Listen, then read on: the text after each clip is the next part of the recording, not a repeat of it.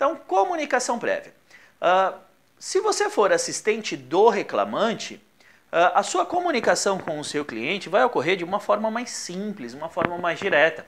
Afinal, o reclamante não tem conhecimento sobre termos técnicos, insalubridade, periculosidade, esse tipo de coisa.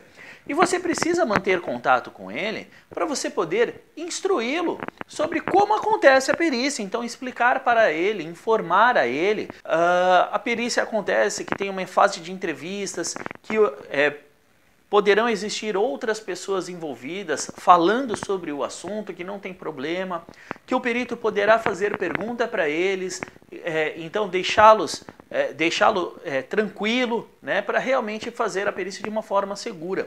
Eu já vi muitas perícias em que o reclamante fica muito nervoso por não ter um profissional ali assistindo, ali no momento da perícia, e trava, não consegue dar as informações. E isso é muito prejudicial para a, a diligência pericial como um todo. Então, isso, é, esse contato prévio com o reclamante vai trazer segurança.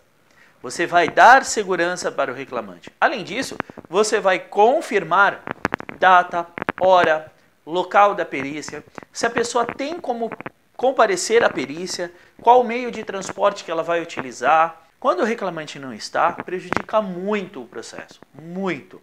Porque quem tem condições de dizer tudo o que ele realmente fazia da melhor forma possível é o próprio reclamante. Né?